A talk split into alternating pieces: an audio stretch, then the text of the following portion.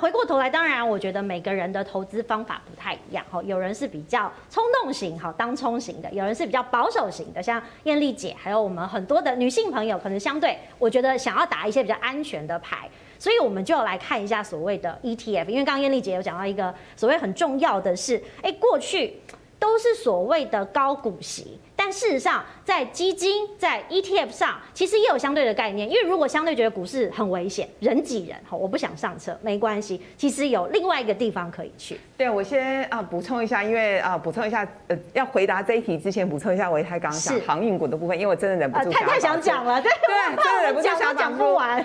航运三雄我们都买过，但坦白说，我们都没有抱到现在。为什么？因为呢，因为它真的涨太凶了。我昨天晚上还特别把。呃，这里你知道吗？国际间有一档蛮有规模的航运 ETF，它从去年的低点八块涨到现在也不过二十几块。可是我们的货柜三雄从去年到现在涨了十到二十倍，台股太棒了。对，台股太台股太棒了，所以 wonderful。对，以万海来说，我在呃有台的节目也讲过，万海的筹码太集中，你根本不知道它会拉到哪里去。是大股东。就持有了快五成，再加上三大法人持有九成的股票，嗯，他在外面的筹码只有一成，所以这种股票你你不知道它会涨到哪里去，所以其实我都会建议大家有赚就好了，不要捶心肝啊，好不好？我们不用太贪心，那不贪心的就看看我们高股息的 ETF，对对对对 对，好，台湾呢现在有几档高股息的 ETF，那我想大家买的比较多的是零零五六这一档哦，嗯，哎。新进的对，另外另外的对对，因为我先来看这张没有关系，因为导播先 cue 了这张嘛。好，其实。呃，新进者很多是小资族哈，我自己还自己说自己小资族，对，也有点年纪了。我们呢定时定额的 ETF 呢，其实过去很多人都会说他想要买零零五六啦，好，这是我关注到一些投资朋友的问题。那事实上也有人觉得说，哎、欸，包含了这个富邦的前三大持股，比如说台积电啊、联发科啊、鸿海，因为相对的他们会觉得电子股哦又是龙头，相对可能稳定一些。那另外呢，元大高股息这个是因为有什么长荣啊、伟创啊、华硕，另外也有包含了我们的传产，比如说什么统一、统一超。台湾大等等，另外也有包含了我们电子五哥，呃，伟创、光宝科、人保的这些高股息哈，听说都是比较贴近大盘的走势。然后另外呢，价格也是相对的亲民，所以其实大家在看到这个配息的频率，尤其是刚刚有提到，好，半年其实还不错，好，每一季刚刚我们看到的是股票，可是其实有半年，大家也觉得说这个时间没有太长，好，相对来说等待的心理上没有觉得说哦真的是太久了，所以可以报。那燕丽姐是不是也有一些高股息的 ETF？对，对，其实我有类似的表格啦。那我们可以看一下哦，就这些相关的高股息的 ETF 哦，那报酬率呢，以大家最喜欢买的这个零零五六来说好了。其实呃，到今年五月底的时候呢，它大概还涨了快十七趴。那去年还好啦，那去年是涨了八趴多。所以呢，去年其实大部分人会觉得买零零五零比较好，因为呢，零零五六它连接的是呃波动比较没有那么大的。的一些呃配息配的比较好的一个股票，可是今年呢，投资风向有在做一些转变，所以呢，反而呢，今年零零五六的呃这个绩效呢，它有追上追上到这个零零五零这样的一个趋势。那不过呢，因为哦相关的高股息的 ETF 很多，包括我们手板里头提到的元大高息低波，然后呃国泰永续高股息、富邦台湾优质。高股息、国泰股利精选三十等等，它其实略有差异哦。那呃，我们不要特地攻击同业，我们就举一个比较实际的例子好了哈。以零零五六来说，它的呃这个连接的指数是呢，它会去看过去配息配的比较好的公司，以及它要预估未来配息配的也不错的。所以呢，它有一个前提，就是它在编制它的指数的时候，它是有预测未来配息能力的公司。好，这样大家有理解吗？好，那其他的 ETF 呢，有一两档，它就比较在乎过去配息的稳定性，嗯，但它比较没有那么强调是不是未来配息能够像呃过去一样，它的配息是不是也可以有。持续性、续航力的高配息，所以芝玲这样理解这两种的差别吗？对，有人看过去，有人看未来嘛。对，那如果是我的话呢，嗯、我会选未来。好，这样大家呃也懂我的弦外之音哦，所以我才特别强调我们要攻击同业的意思，是，就是每个人的过去就过去啦。对我来说好像也是这种感觉。呃，对，就是每个人的需求不太一样，嗯、那所以呢，其实呢，就呃这些相关的 ETF 我会。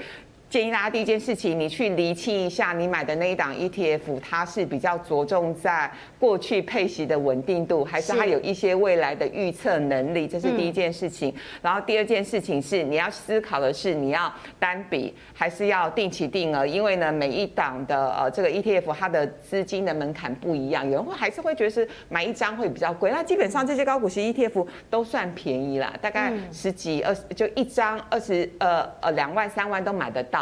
好，那呃，第三件事情就是呢，我们也帮大家做了一些相关的一个统计哦。是。表面上看，我一样还是举了零零五六这个例子哦。对。对，因为台湾人目前为止买最多的还是零零五零跟零零五六。是。好，那表面上看呢，单笔的绩效似乎是会高于定期定额。我们直接看十年，十年右下角这边好了。十年呢，呃，单笔的年化。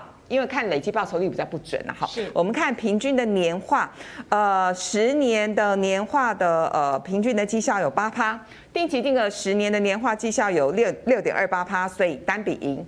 好，那如果说呃五年的话，五年的单笔的年化绩效是十四趴，定期定额是八趴，感觉上又是单笔赢。好，所以呢市场上有一种声音哦，就是呢零零五六闭着眼睛买。一直放，一直放，放到天荒地老，你就会赢。市场上确实有这种声音，是，也就是它的前提就是在我刚刚讲的那个逻辑，因为台股每一年至少是配三趴以上，所以如果你是用闲钱买，即使你一万七进场，台股回跌到一万二或一万三。你都没惊，或者是回跌到一万四，你都没惊，因为它总是会有机会回到两万点以上，因为我们会历经产业循环，我会历经好几次的这个叫做基金上的叫微笑曲线。好，所以呢，如果你是用闲钱买的话，我觉得你单笔买没加。可是问题就来了，很多人买零零五零、零零五六不是用闲钱，是他存了好久的钱，他才想要放进去。对，那他希望呢赶快利滚利，所以呢，右边这个表格，我们请这个导播帮我们上一下这个表格。嗯